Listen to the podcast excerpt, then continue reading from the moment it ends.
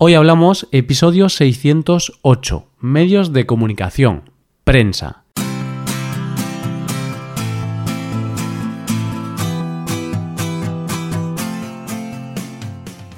Bienvenido a Hoy Hablamos, el podcast para aprender español cada día.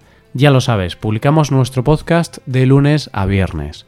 Puedes escucharlo en iTunes, en Android o en nuestra página web Recuerda que los suscriptores premium pueden acceder a la transcripción completa del audio y a una hoja con ejercicios para trabajar vocabulario y expresiones. Hazte suscriptor premium en hoyhablamos.com. Buenos días, oyente, ¿qué tal? ¿Qué tal el fin de semana? Espero que te haya ido genial. ¿Estás con fuerzas para empezar esta semana y también el mes de junio? Para este mes hemos decidido hablar sobre la prensa escrita, sobre los periódicos. Hoy hablamos de la prensa.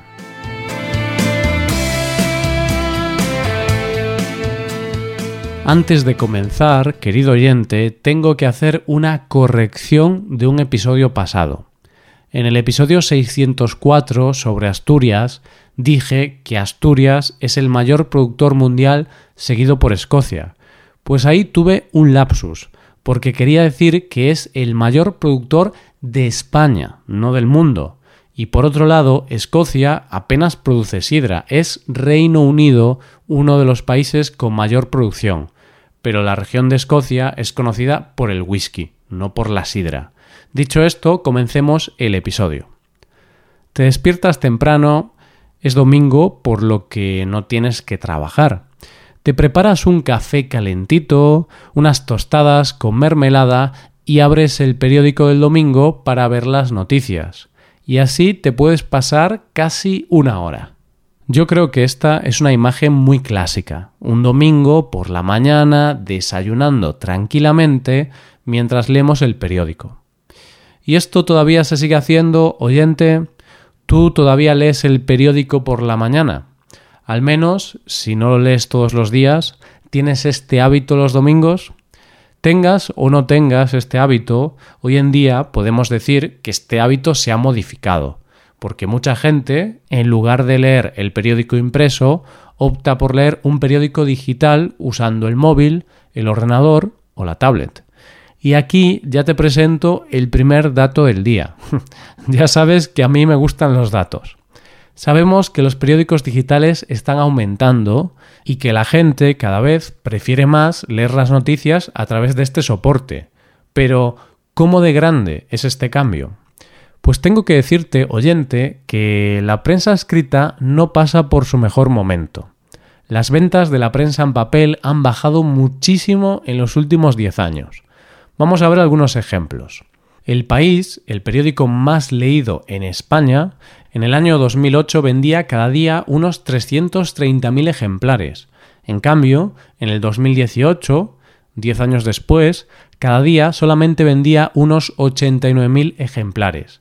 Y esta cifra cada vez desciende más y más. Estamos hablando de un descenso de más del 70%. Y esto no es porque el país tenga problemas, como periódico, porque todavía hoy es el más leído de España. Esto es por los cambios en los hábitos de los lectores. Al periódico El Mundo le ha pasado lo mismo. Ahora vende un 75% menos de ejemplares. La Vanguardia, el diario más leído en Cataluña, también vende ahora un 70% menos de ejemplares. Hay algunos periódicos que no han sufrido tanto esta particular crisis del sector, como el ABC, que ha reducido en un 60% sus ventas, o La Razón, que ahora vende un 42% menos. Sin embargo, aunque el descenso de ventas de estos periódicos es menor, sigue siendo muy extremo. Hace unos segundos he dicho que estos últimos periódicos mencionados no han sufrido tanto esta crisis del sector. Pero claro, aquí estamos ante una crisis o ante un cambio en el sector. Personalmente creo que no es una crisis, porque la gente sigue consumiendo este tipo de contenidos, la gente sigue leyendo periódicos. Lo que ocurre es que ha cambiado la forma de consumirlos. Hay muchos periódicos digitales que están triunfando hoy en día.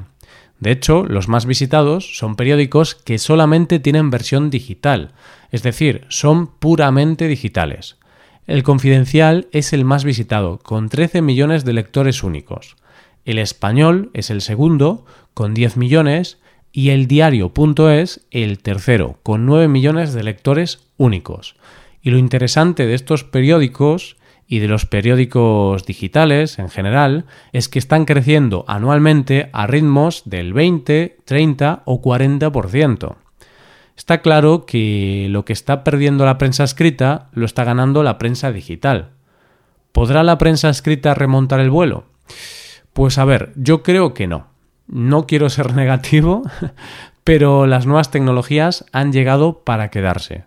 Estoy seguro de que seguiremos consumiendo periódicos y otros tipos de lecturas impresas, pero en menos cantidad. Hablemos ahora de la financiación de los medios de comunicación. Para producir noticias, artículos y todo lo relacionado con un medio de comunicación es necesario tener a muchos trabajadores. Si solamente se crea contenido digital, pues el coste es menor porque no hay gastos de impresión, pero aún así hay que seguir pagando a la gente, ¿no? Y la verdad es que no sé exactamente cuánto trabajo y tiempo puede llevar crear tanto contenido como el que hacen los periódicos, pero teniendo la experiencia de crear este podcast, puedo afirmaros que escribir sobre diversos temas es una tarea que requiere bastante tiempo y esfuerzo. Bien, pues todos los medios de comunicación, ya sean periódicos, radios o televisiones, se financian a través de la publicidad. La cosa es sencilla. Gracias al contenido informativo y de entretenimiento que generan estas empresas de comunicación, consiguen atraer a una audiencia. Y después, muchas empresas están dispuestas a pagar por anunciarse delante de estas audiencias. Blanco y en botella, ¿verdad? Es simple, es una forma de ganar dinero muy utilizada en muchos sectores. Y ya que antes hablábamos de la diferencia entre la prensa escrita y la prensa digital, el auge de la prensa digital y de la caída de la escrita, si vemos la facturación por la publicidad de los principales periódicos, volvemos a ver claramente esa tendencia. El dinero ingresado por las versiones digitales de los periódicos tradicionales, que también tienen versión en papel, aumentó un 18% en 2018 o sea, que su versión digital les funciona bien y les hace ganar más dinero.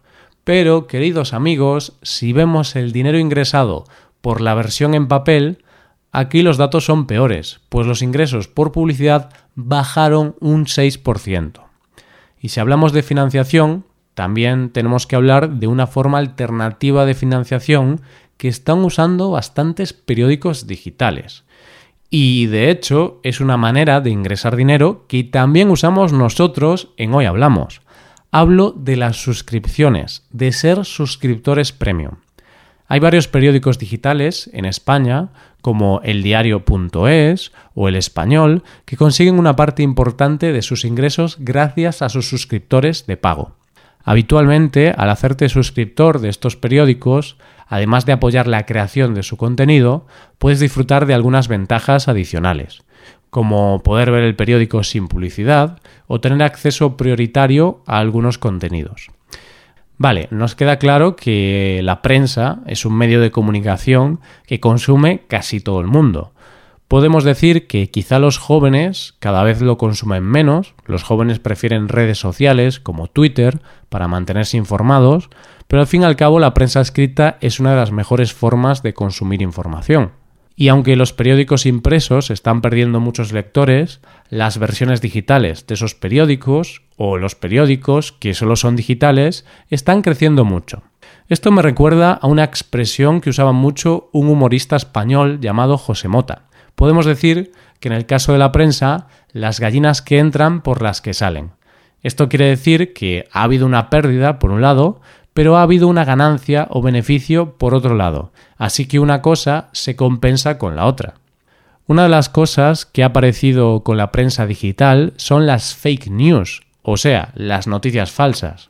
Bueno, a ver, quizá esto no ha surgido solo debido a la prensa digital porque en el pasado, aunque no había periódicos digitales o Internet, también había noticias falsas. De hecho, apostaría algo a que incluso en la época de los romanos existían noticias falsas. Porque las noticias falsas, los bulos, son parte de la esencia humana, forman parte de nuestra genética. Al menos eso es lo que yo creo. Lo que sucede es que las redes sociales e Internet han facilitado la creación y difusión de estas noticias. Al final, las noticias falsas aparecen por diversas causas. A veces surgen simplemente debido a la desinformación, debido a la falta de fuentes fiables o a un trabajo inadecuado por parte del periodista.